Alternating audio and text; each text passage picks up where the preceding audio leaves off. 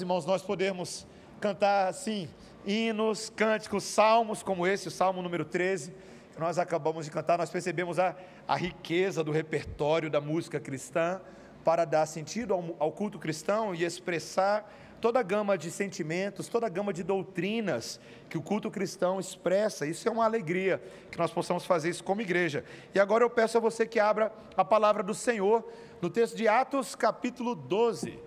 Atos 12, 20 até o versículo 25.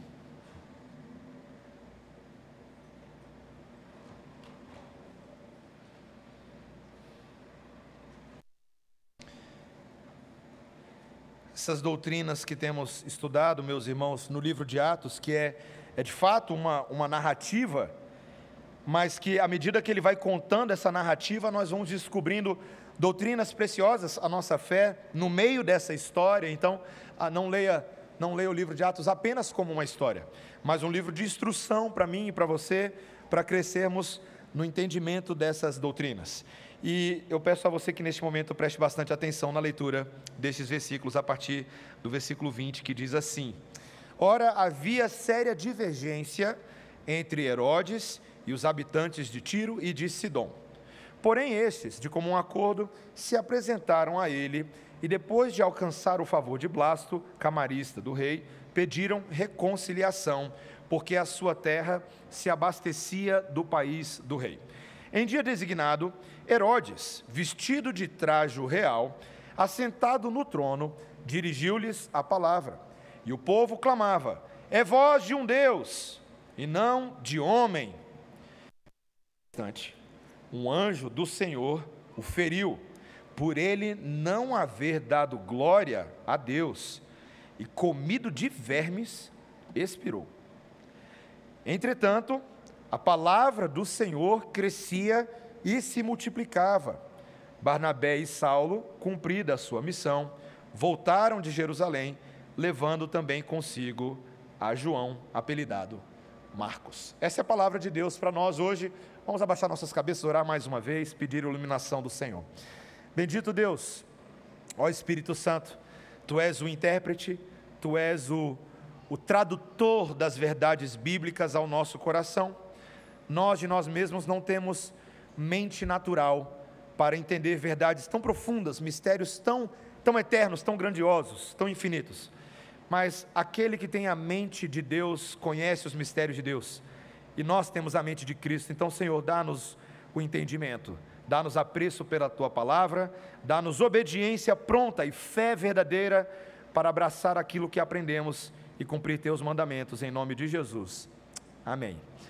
Crianças, se vocês quiserem fazer um desenho hoje à noite, o pastor Silvio Bis ensinou a gente a fazer desenho, né? Eu vou pedir um desenho meio nojento para vocês, crianças. Vocês vão desenhar minhocas minhoquinhas, várias minhocas. Pode fazer várias minhocas, várias, bota no papel e vem mostrar para mim, pastor Silvio, depois, essas minhoquinhas. Meus irmãos, a experiência de comprar comida estragada não é uma coisa muito legal, né? Não sei se você já, ah, você já passou por isso. Ah, é ruim, né? Abrir comida, encontrar bicho ou dar bicho. Ah, na comida que ficou na dispensa, que você achava que ainda estava lá no prazo de validade, foi lá dar uma conferida e foi surpreendido com um pequeno pesadelo na sua dispensa, né? Ah, e de vez em quando a gente tem alguns. É vento e chuva, fica tranquila. Ah, de vez em quando nós. Ah, viu? Viu? Falando em pesadelo, ah, a gente tem uns pesadelos engraçados, né? É, eu lembro quando eu era, eu era criança, eu tinha uns pesadelos assim, com, com verme. Eu não gostava de pensar nesses assuntos, sabe? E eu lembro de um, de um, de um desses filmes que eu assisti quando eu era mais novo, daquelas torturas medievais que afundavam as pessoas em tanques de vermes. Né? E hoje tem reality show que os caras querem bater recordes e eles afundam. Quanto tempo o cara consegue ficar num tanque de minhoca, tanque de verme? E aí você está pensando assim, pastor, que introdução de sermão maluca é essa? Aonde você quer chegar com esse assunto? Meus irmãos, Dependendo da história que você está lendo, dependendo do vilão com o qual você está lidando, dependendo do nível de crueldade, de vileza, de maldade dele, você fica pensando, é isso que ele merecia. Eu queria ver fulano de tal, Eu queria ver tirano de tal passar por isso. Se é isso que ele faz com outros, é isso que ele merece. Essa é a justiça. Olho por olho, dente por dente, verme por verme. E meus irmãos, é curioso porque esse texto de hoje, diferente de muita coisa que a gente lê na Bíblia, ele trata dessa do fato de que Deus implantou em nós um senso de justiça, de que toda fa falta ou crime deve ser punido com uma sentença de valor proporcional.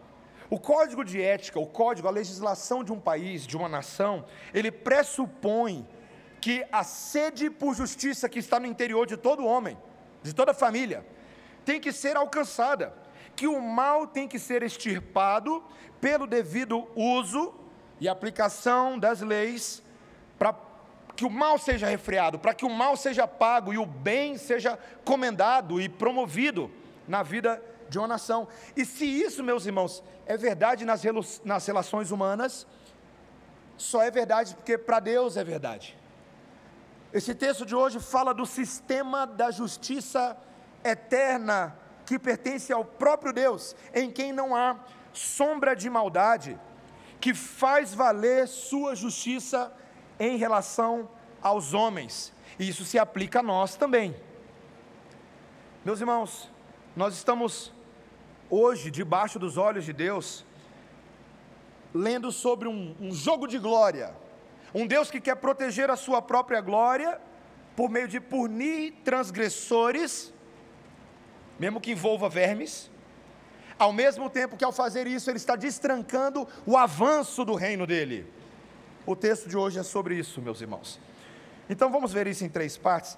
Meus irmãos, o primeiro problema aqui desse texto, que pode atingir os homens, é o problema de não dar a glória devida a Deus. O problema de não dar glória a Deus.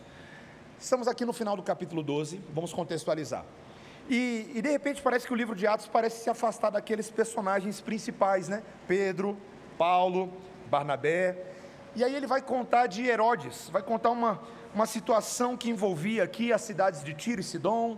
Havia uma, uma disputa que não está muito clara para a gente, mas essas cidades queriam se resolver, eram cidades autônomas, livres, tinham seu comércio, mas elas queriam se resolver com Herodes. E aí você fica pensando, ah, o que, que isso aqui tem a ver? Né?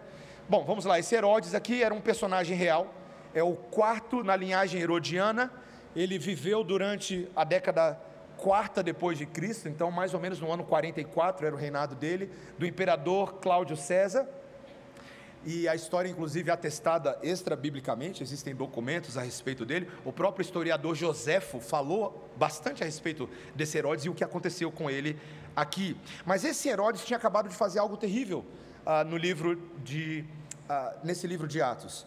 Nós vimos no início do capítulo 12 que ele havia executado Tiago, irmão de João, um, um, da, um dos da equipe dos discípulos. E e ele tinha tentado colocar Pedro numa situação semelhante, mas Deus interveio, né? Deus livrou Pedro, nós vimos isso no sermão da semana passada, mas esse Herodes é um flagrante opositor à obra de Deus. Um pouco diferente do que Saulo de Tarso era, porque Saulo era motivado pelo zelo religioso, mas Herodes é motivado pelo desejo de aclamação. Olha, olha, volta aí no versículo 3, olha o capítulo 12, versículo 3. Depois que ele fez, né, o versículo 2 fala que ele fez passar a fio de espada a Tiago, irmão de João. Agora o versículo 3 mostra que ele, vendo ser isto agradável aos judeus, prosseguiu prendendo também a Pedro. Então, meus irmãos, esse é Herodes. Quando ele vê que as coisas agradam as pessoas, é ali que ele emplaca. Ele quer fazer o nome dele.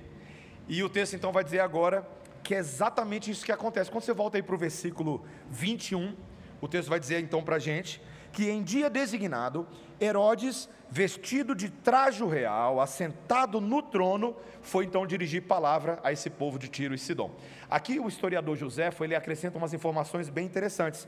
Ele tem uma obra chamada Antiguidades Judaicas, e ele menciona que esse, esse Herodes aqui, ele era bem vaidoso tá? Essa roupa dele, esse trajo real, era uma roupa metálica feita de prata. E quando ele sentava ali naquele trono, a luz do sol batia e refletia e deixava todo mundo sem, sem conseguir ver direito. Ele gostava disso. ele gostava de ofuscar, ele gostava de brilhar. É esse homem aqui. E o texto então vai dizer para a gente no versículo 22 que o povo via isso, olha lá, versículo 22. E o povo clamava: É voz de um Deus e não de homem. O povo clamava, olhava aquela cena, aquele homem falando, sentado no trono, com aquelas roupas resplandecentes, falava: É voz de um Deus e não de homem. Uma bajulação bem política para tentar angariar favor com ele. Mas sabe qual é o problema, meus irmãos? O problema é que Herodes gostou desse negócio. O texto vai deixar claro para a gente nesse versículo seguinte aí que ele tomou para si esse elogio como se fosse verdade. A glória é dele, a glória de Herodes, como se fosse de um Deus. E, e meus irmãos, aqui a gente tem que ficar bem claro para a gente o contraste entre essa reação de Herodes e a reação dos discípulos de Cristo em outros momentos em que eles foram aclamados e bajulados pelas pessoas. Por exemplo, você lembra quando uh, Pedro foi visitado por Cornélio e Cornélio ficou impressionado com Pedro e, queria, e quis adorá-lo e Pedro falou: Não, não, não faça isso eu sou apenas homem como você, está lá em Atos capítulo 10, versículo 26. Depois a gente vai ver lá em Atos capítulo 14 que ah, Paulo passou por uma situação em que o povo de Listra o confundiu com o deus Hermes. E ele falou: Não, eu não, não sou nada disso. Eu sou apenas homem, sou apenas servo. Meus irmãos, tanto no caso de Pedro e Paulo, quanto no caso de Herodes, a reação deles diante da bajulação pública revela exatamente o coração desses homens, não é? Revela exatamente o que os corações deles, a condição desse coração deles. E meus irmãos, o texto de Atos vai deixar claro que isso para Deus não é aceitável.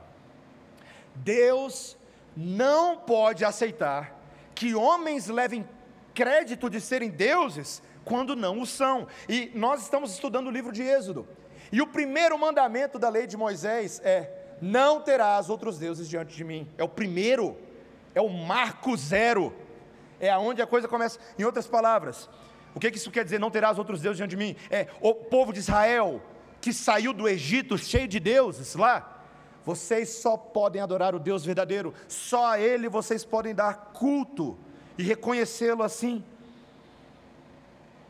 E aí, meus irmãos, o Antigo Testamento inteiro vai começar a mostrar que quando uma pessoa se exalta, ou permite que outros se exaltem, Deus vai derrubar essa pessoa.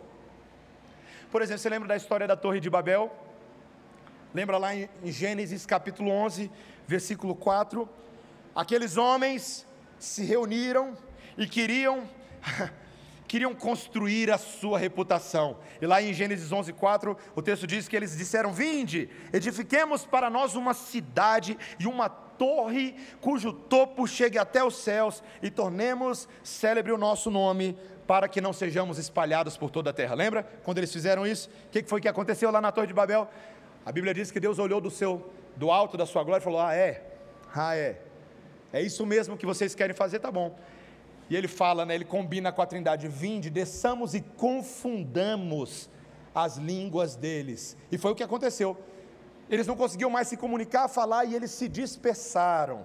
E assim as nações, né? As nações se dispersaram com suas diferentes línguas, por causa desse juízo de Deus.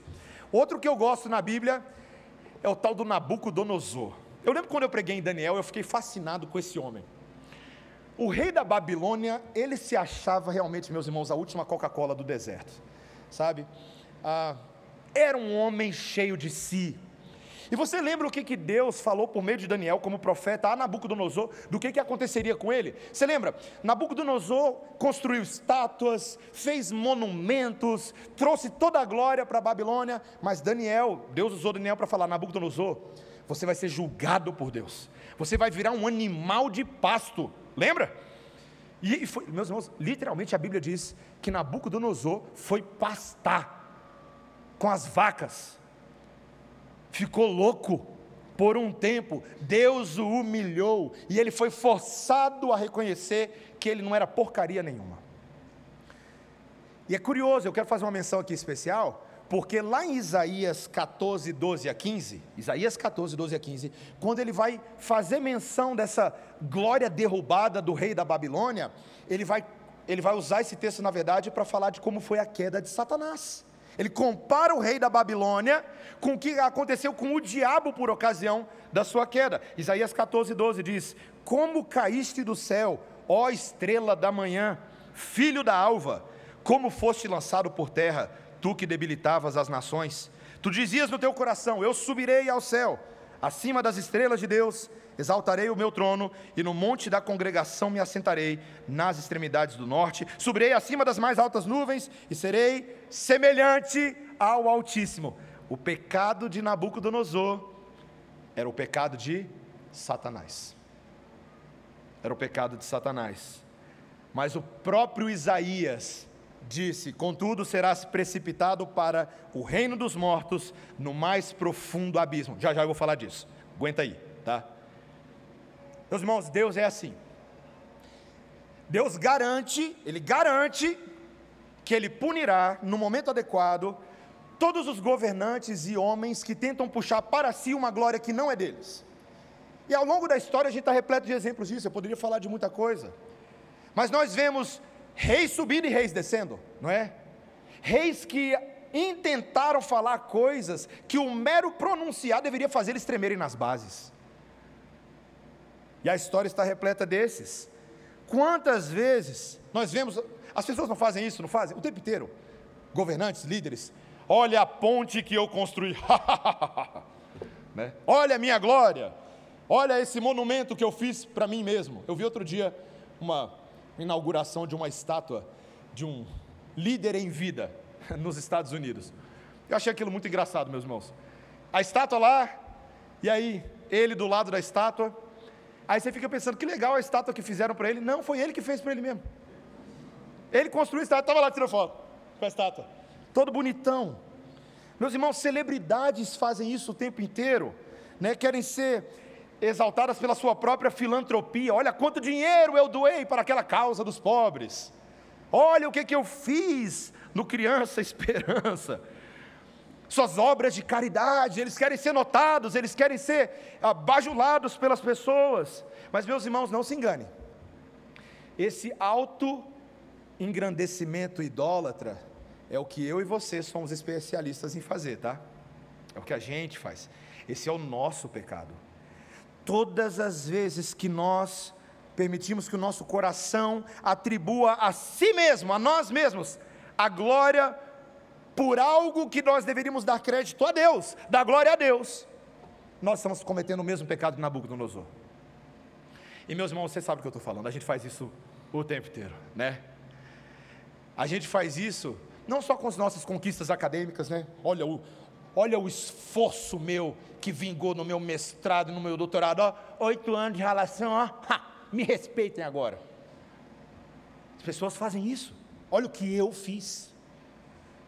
As pessoas fazem isso com coisas nobres. Olha os meus filhos que eu criei. Eu, eu, eu gosto de ver esse negócio, meus irmãos. Como funciona? A gente usa coisas nobres para achar que foi a gente que fez. Meus filhos que eu, ó, ralei, eu e minha esposa, sacrificamos. Então aí, ó, os meninos bem criados, bem nutrido, fez faculdade, morou nos Estados Unidos, dá glória a Deus, miserável. Não foi você que fez nada disso. Se o Senhor não fosse à sua frente, nem filho você tinha. Se o Senhor não fosse à nossa frente, nada do que nós temos seria nosso. Porque tudo é graça, bondade e misericórdia das mãos do Senhor. Então dá glória a Deus. Dá glória a Deus. Interessante um, essa cultura de autoengrandecimento que nós temos. Cuidado, viu, meus irmãos? Cuidado. As mídias sociais são basicamente um terreno fértil de autoengrandecimento aplaudido, ó. A gente adora isso. Eu lembro alguns anos atrás, eu em casa fazendo uma devocional minha, e aí me deparei com um versículo de, de Provérbios que me fez tremer nas bases. De vez em quando eu gosto de falar ele aqui no púlpito. Provérbios 27, 2. Seja outro o que te louve, e não a tua boca, o estrangeiro, e não os teus lábios. Seja outro que te louve, não a tua boca. E eu, eu quero fazer essa pergunta para você: a quem você dá glória? A quem você dá glória? Uma história que eu li que o imperador Trajano teve uma interação com um rabino cristão chamado Josué. E aí ele pergunta para esse rabino: Você ensina, rabino, que, que Deus está em toda parte e se vangloria de que Deus reside entre o seu povo. Eu gostaria então de ver esse seu Deus. E o rabino vira para ele e fala: A presença de Deus está de fato em toda parte, mas ele não pode ser visto. Nenhum olho mortal pode contemplar a sua glória. O imperador insistiu: Bem, suponha que tentemos olhar então, a, primeiro para algo que ele fez. Aí o rabino fala: Ok, deixa eu mostrar você então para um dos embaixadores do meu Deus. Então ele sai com o imperador Trajano, vai para o lado de fora, fala assim: Imperador, por, por favor, olhe para o sol. Era meio-dia, olhe para o sol. O imperador falou: Bom, eu não posso olhar, porque senão eu vou ficar cego. E o rabino vira para ele e fala assim: Ué, você mal consegue olhar para um dos das criaturas, das criações desse grande Deus? Você acha que você tem condições de olhar para a glória dele? Será que ela não vai te aniquilar na hora que você olhar para ela? Meus irmãos, dê glória a Deus pelas coisas. A gente está tentando roubar a glória de Deus o tempo inteiro. E nós precisamos lembrar que o nosso Deus não permite isso. O próprio Senhor Jesus Cristo usou o apóstolo Paulo em 1 Timóteo 6,16 para falar que, que Ele é o único que possui imortalidade, que habita em luz inacessível, a quem homem algum jamais viu, nem é capaz de ver. A Ele a honra e poder eterno. Amém a Ele, então dá glória a Deus pela sua vida. É, dá glória a Deus, porque o sistema da justiça de Deus, que eu vou falar agora, entra em ação nisso, meus irmãos. Deus rebaixa os exaltados e eleva os humilhados. Aquele que se humilha da, debaixo da potente mão de Deus será exaltado da forma como Deus quiser promover a glória, a reputação dessa pessoa. Esse é o paradoxo do Evangelho. Mas em segundo lugar, nesse texto, vai ficar bem claro, meus irmãos, não só o problema da, de não dar glória a Deus, a arrogância de quebrar o primeiro mandamento, mas agora, meus irmãos, a doutrina do eterno juízo de Deus. Ou, como eu coloquei aqui carinhosamente, o problema de ser comido de bicho. Porque o versículo 23 é esse aí, olha aí, ó, versículo 23, dá uma olhada. No mesmo instante, um anjo do Senhor o feriu, por ele não haver dado glória a Deus, e comido de vermes, expirou. Meus irmãos, de vez em quando tem umas cenas na Bíblia que você fala assim: como é que é? Será que eu li esse negócio direito? Deixa eu ler de novo. O que, que aconteceu? Naquele momento, um anjo do Senhor o golpeou, aqui a palavra o atingiu, se manifestou, provavelmente não de uma forma visível, talvez a Lucas, aqui inspirado pelo Espírito Santo, traz essa revelação da parte de Deus, de que Deus agiu ali de forma instantânea, de forma imediata. E o texto diz que esse Herodes foi comido de vermes e expirou. Quando você lê o texto, você tem a impressão, talvez, que aquilo aconteceu ali, né? Ele foi comido de vermes, ah, pum, caiu no lado. Mas parece que não foi bem assim. O historiador José, e tem bastante atestação, diz que, na verdade, ele foi atingido ali por uma doença e cinco dias depois ele morreu. Curioso, né, meus irmãos? Relatos extra-bíblicos de fatos já registrados na Bíblia. Cuidado quando alguém falar assim: ah, não sei se isso aconteceu. Lembre-se que alguns, vários fatos da Bíblia estão relatados detalhadamente na Bíblia e são confirmados eventualmente por algumas evidências externas, tá? Isso é importante na hora da gente fazer análise crítica dos documentos, dos manuscritos da Bíblia. Mas, é, então, não só Joséfo disse que esse Herodes Agripa I morreu assim, mas, meus irmãos, nós aqui ficamos pasmos com o poder de Deus de agir imprompto. Pum! Pum!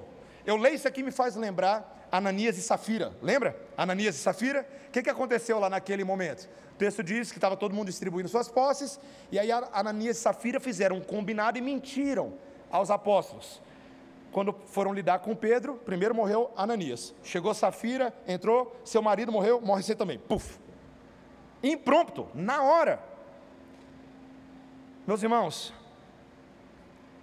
quando as coisas acontecem assim, é porque para Deus elas são muito sérias muito sérias. E a forma como Deus decidiu julgar o pecado aqui é curiosa, né? Deus é criativo, mas a forma é comida de vermes. Está escrito, meus irmãos, eu estou tentando não ser nojento, mas está escrito: comida de vermes. Por que, que isso deveria chamar a sua atenção? Não pela excentricidade do juízo, mas por causa da imagem de ser comido de vermes que aparece na Bíblia, várias vezes. Porque a doutrina do comido de vermes é a doutrina ligada ao juízo eterno de Deus. É como se Deus estivesse dando uma prévia, uma antecipação em Herodes do juízo maior de Deus em relação aos pecadores. Meus irmãos, a doutrina do inferno, da morte eterna, não é uma doutrina muito popular, mas é uma doutrina muito bíblica e muito amplamente falada na Bíblia. O texto de Isaías 66, Isaías é um texto profético, escrito no ano 740, para tentar confortar o povo em meio ao juízo de Deus que o povo merecia. O povo abandonou Deus e Deus falou: Veja, vocês vão sofrer as maldições da aliança que vocês não precisavam sofrer se vocês tivessem sido obedientes à, à minha voz por meio de Moisés, porém, vocês vão sofrer. E o povo agora estava lidando com a iminência de um segundo Egito, com uma com a Babilônia, com os assírios no reino do norte da Samaria. E lá em Isaías 66, no final de Isaías, quando ele está explicando que na verdade esse Deus eterno vai livrar o povo e todos os inimigos de Israel vão ser condenados, nós vemos que o juízo de Deus sobre os inimigos era assim, Isaías 66, 24: Eles sairão e verão os cadáveres dos homens que prevaricaram contra mim, porque o seu verme nunca morrerá, nem o seu fogo se apagará, e eles serão um horror para toda a carne. O juízo de Deus seria uma coisa tão visceral, tão gráfica, mas que apontava para um juízo maior sobre o qual os inimigos de Deus estariam sujeitos. E aí, curiosamente, você pensa assim: graças a Deus, essa doutrina está lá no Antigo Testamento, eu não tenho que ficar lidando. Aí, quem foi que retomou essa doutrina desse jeitinho? Jesus. Porque não teve ninguém na Bíblia que falou mais de inferno do que Jesus. Guarda essa para você, tá? Ninguém falou mais do inferno do que Jesus. É, esse, essa visão errônea e dissocida, incompleta, de que Jesus é um Deus de amor, que perdoa a qualquer custo, que vai salvar todo mundo e jamais seria capaz de, de mandar ninguém para o inferno. Foi ele que virou e disse que os homens deveriam ter cuidado com os seus olhos, se o seu olho te fizer tropeçar. Nós lemos hoje.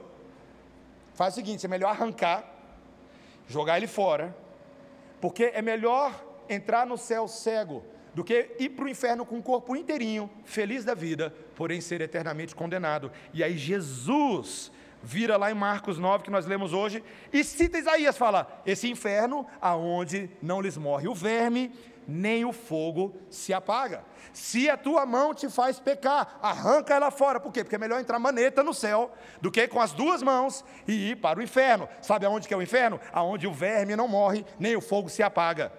Ah, e se o seu pé te faz tropeçar, ele também corta fora. Porque é melhor entrar no céu sem um pé do que com as duas pernas. É melhor entrar aleijado do que queimar para sempre ah, sabe aonde você vai queimar para sempre? No lugar onde o verme não morre e aonde o fogo não se apaga. Ele falou isso três vezes em Marcos 9. Meus irmãos, eu, eu te pergunto, qual é a sua escatologia sobre o inferno? É sério, eu quero fazer essa pergunta para você hoje. Qual é a sua doutrina do inferno? Você tem uma visão correta sobre o inferno? Por exemplo, alguns negam, e aqui vamos falar um pouquinho do inferno, né? Já estamos falando disso, vamos falar disso. Alguns negam a existência do inferno como um lugar real. Primeiro erro. Jesus não trata do inferno de forma estritamente simbólica. As teologias modernas, mais liberais, vão pela linha de que o inferno é essa dificuldade que a gente vive, é essa pobreza, é essa, essa corrupção que a gente vê no Brasil. Isso é o inferno. Meus irmãos, se fosse só isso, estava bom demais. Não é. O inferno é um local real onde todos aqueles que morreram nas suas transgressões irão passar toda a eternidade. Quem disse isso foi Jesus. Os, apóstolos, os, os profetas da antiga aliança já haviam dito, e Jesus reforça esse entendimento não subjetivo. O, inferno é um lugar real. E a Bíblia usa muitas linguagens, algumas delas metafóricas, para descrever o inferno. Por exemplo, chama ele de fornalha acesa, Mateus 13, 42. Lago de fogo, Apocalipse 20, 14, 15. Prisão, abismo, abismos de trevas, 1 Pedro 3,19, Lucas 8, 31. E, e a Bíblia é bem detalhista em relação ao que o inferno é. Ela dá características em vários textos. Por exemplo, ah, corrigindo erros populares. A primeira coisa que as pessoas pensam é que o inferno, bom, eles acham que o inferno não é um lugar real, já testamos que é um lugar real pela Bíblia. Segunda característica, as pessoas acham que o inferno é ausência de Deus. É um local onde Deus não quer saber desses pecadores, e aí ele lança todo mundo lá e vai ficar bem longe deles para não ter que ver a cara deles pela eternidade. Só que, meus irmãos, isso não é o inferno. Na verdade, o inferno é o contrário disso. O inferno é um local onde Deus está presente, porque não há lugar em toda a existência onde Deus não esteja presente, porque Deus é onipresente, Ele é onisciente, Ele é onipotente. Então Deus está sim presente no inferno. Mas de que forma? Não de forma graciosa, não de forma salvadora, mas com o peso da sua justiça e da sua ira. Meus irmãos, terrível coisa é cair debaixo das mãos de Deus irado. Por toda a eternidade. É o mesmo Deus que salva, é o Deus que julga, é o Deus que é justo.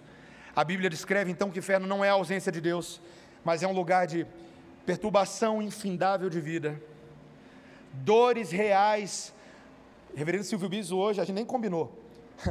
É, dores reais num corpo que vai ser ressuscitado para ser condenado. Oh, todo mundo vai ser ressuscitado no final. Alguns para uma vida eterna, ao lado de Deus outros um corpo preparado para desonra eterna, sofrimento eterno. Dores de consciência, culpa sem fim, angústia, desespero, choro e ranger de dentes. É curioso, né? A Bíblia fala sobre galardão. Existem gradações de galardão em relação às recompensas celestiais? Sim. E também em relação ao inferno. É interessante isso. A gente encontra lá em Mateus 11, 22, 24, Lucas 12, 47, que até mesmo as obras ruins, tem umas que são ruins, outras que são mais ruins e outras que são muito ruins. E entre elas existe gradação, e até mesmo no inferno vai ter mais e menos sofrimento, no próprio inferno.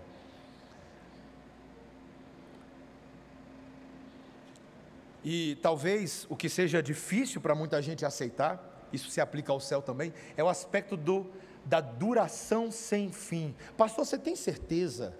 Você tem certeza que não vai ter fim? Não vai ter uma hora que Deus vai falar assim, tá, já, já deu. Tá bom, tá bom, já sofreu demais. Já foram aqui, pelo meu cálculo, 13 milhões de anos. Eu vou, eu vou, meus irmãos, não é isso que a Bíblia diz. A Bíblia aplica o conceito de eternidade ao inferno também. Ele é chamado de castigo eterno. Mateus 26, 45. Para os injustos, castigo eterno, porém para os justos, vida eterna. Destino eterno para ambos, um de salvação, outro de condenação. Meus irmãos, por que, pastor? Por que, que você, você estragaria uma noite que estava tão feliz falando sobre inferno? Porque, meus irmãos, se a gente não falar sobre isso, quem vai falar?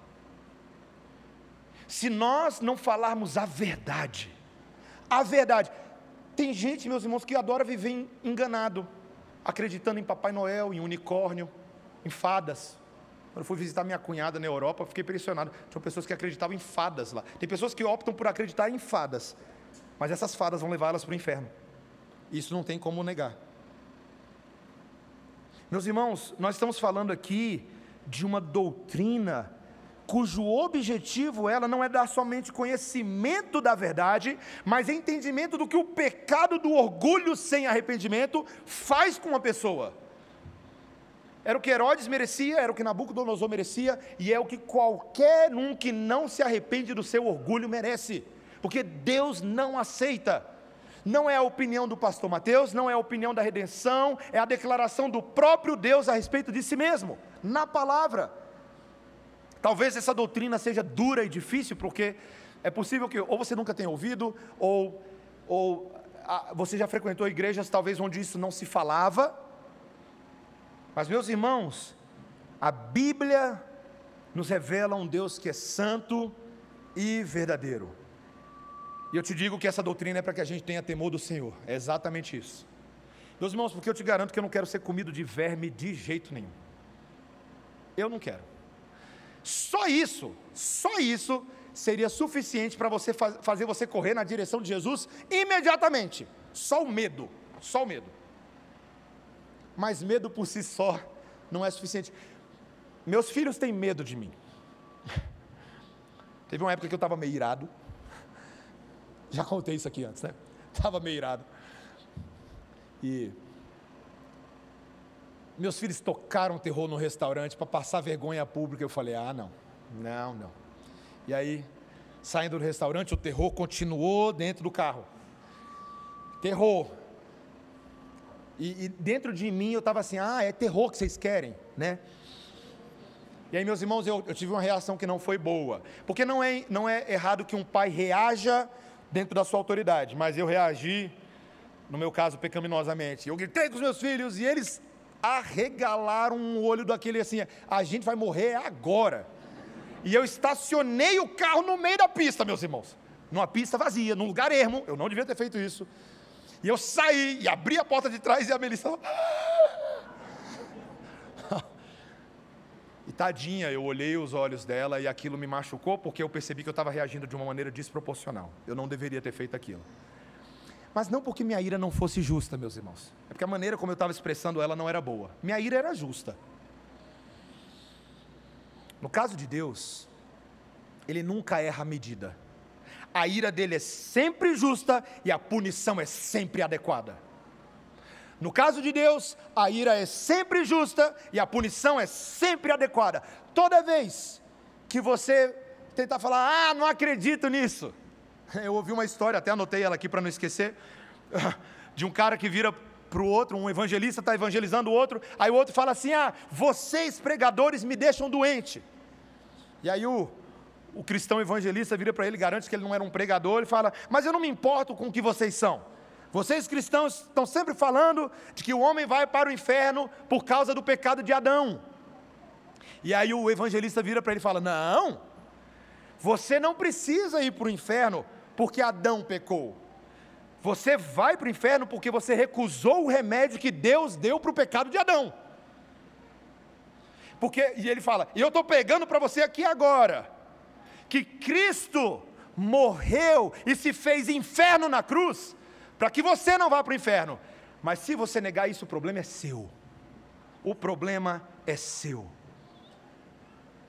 Cristo morreu na cruz para salvar pecadores, igreja, para nos livrar da morte eterna, para nos dar alegria sem fim, vida abundante. Então seria tolice da nossa parte ficar reclamando de algo que Deus já deu conta, que Deus já resolveu.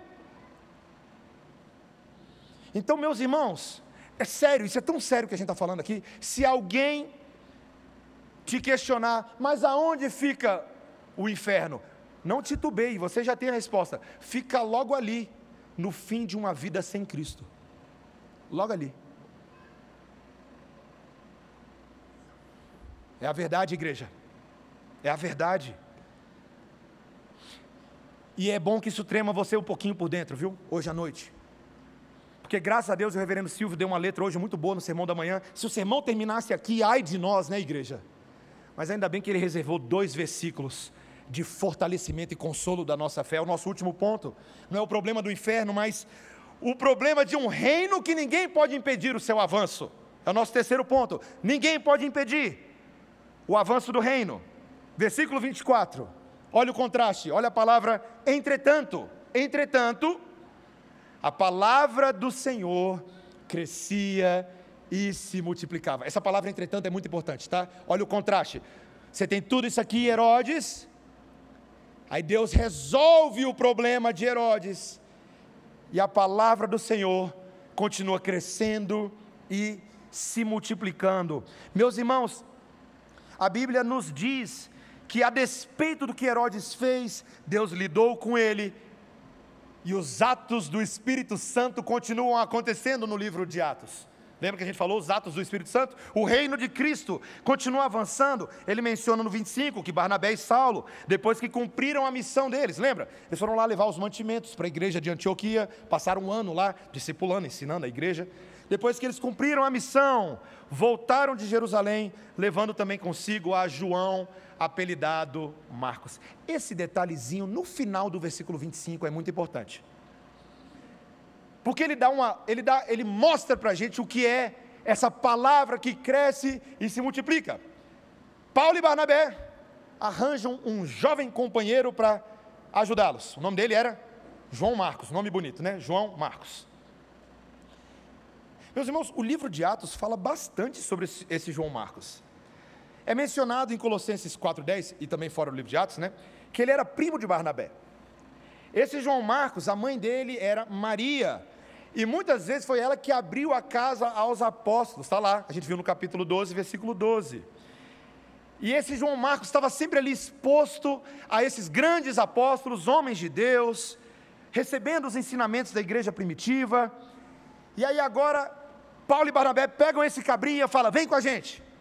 Vamos então, e ele, e ele vai na primeira viagem missionária de, meus irmãos, como eu queria estar lá na primeira viagem missionária de Paulo, quem vai com eles? João Marcos, o eleito, o escolhido.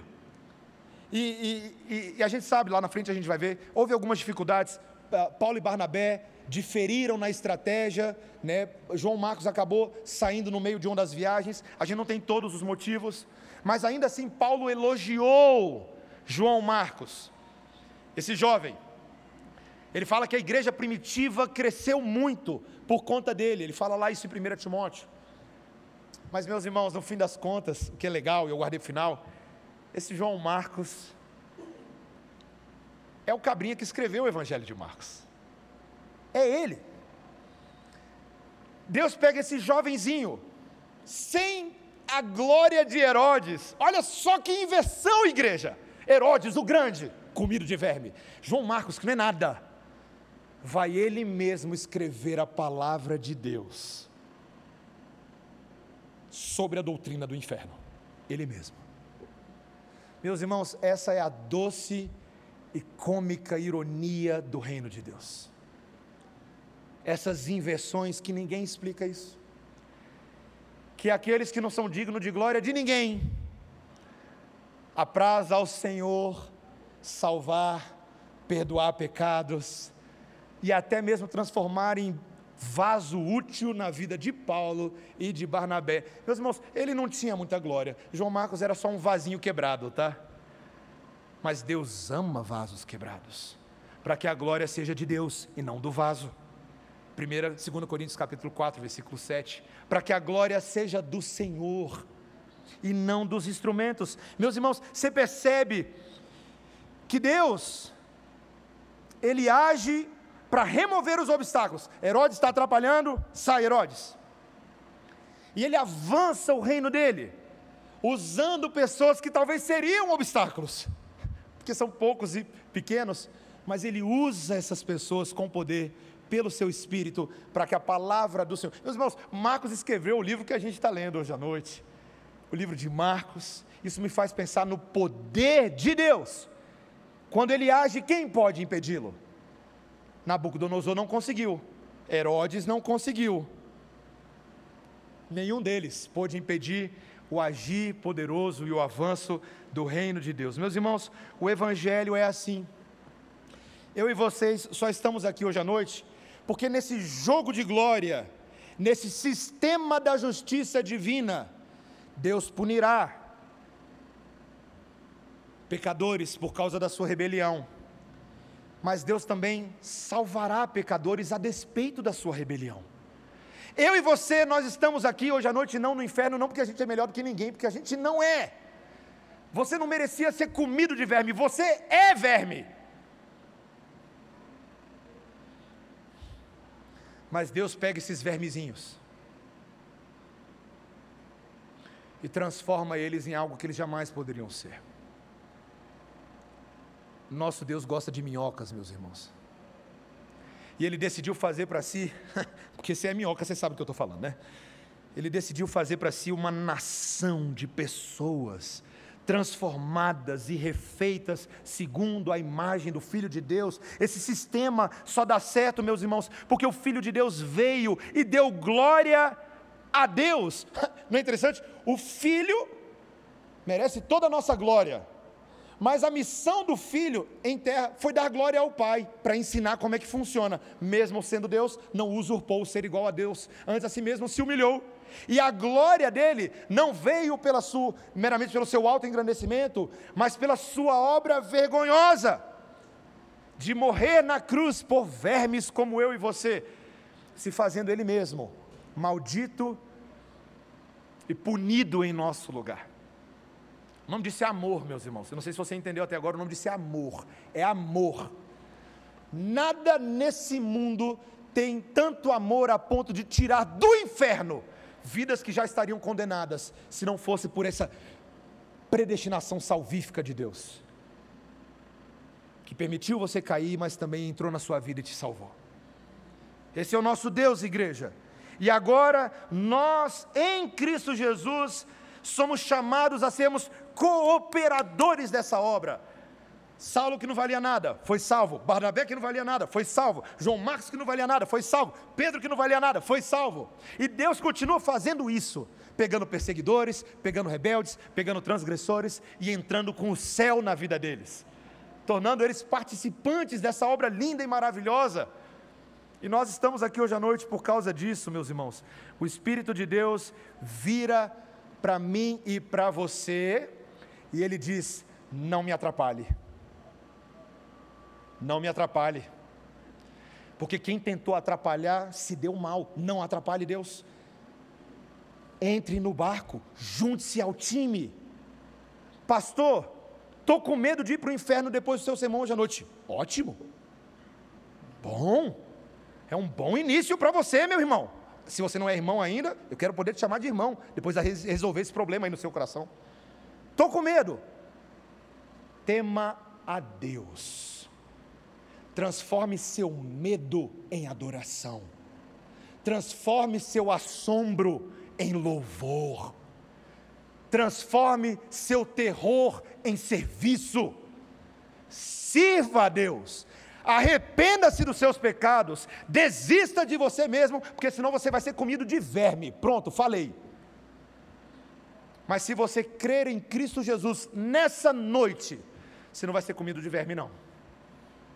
Você vai experimentar por toda a eternidade tesouros indizíveis e infindáveis. Você vai experimentar o que esse poder, esse amor de Deus é capaz de fazer.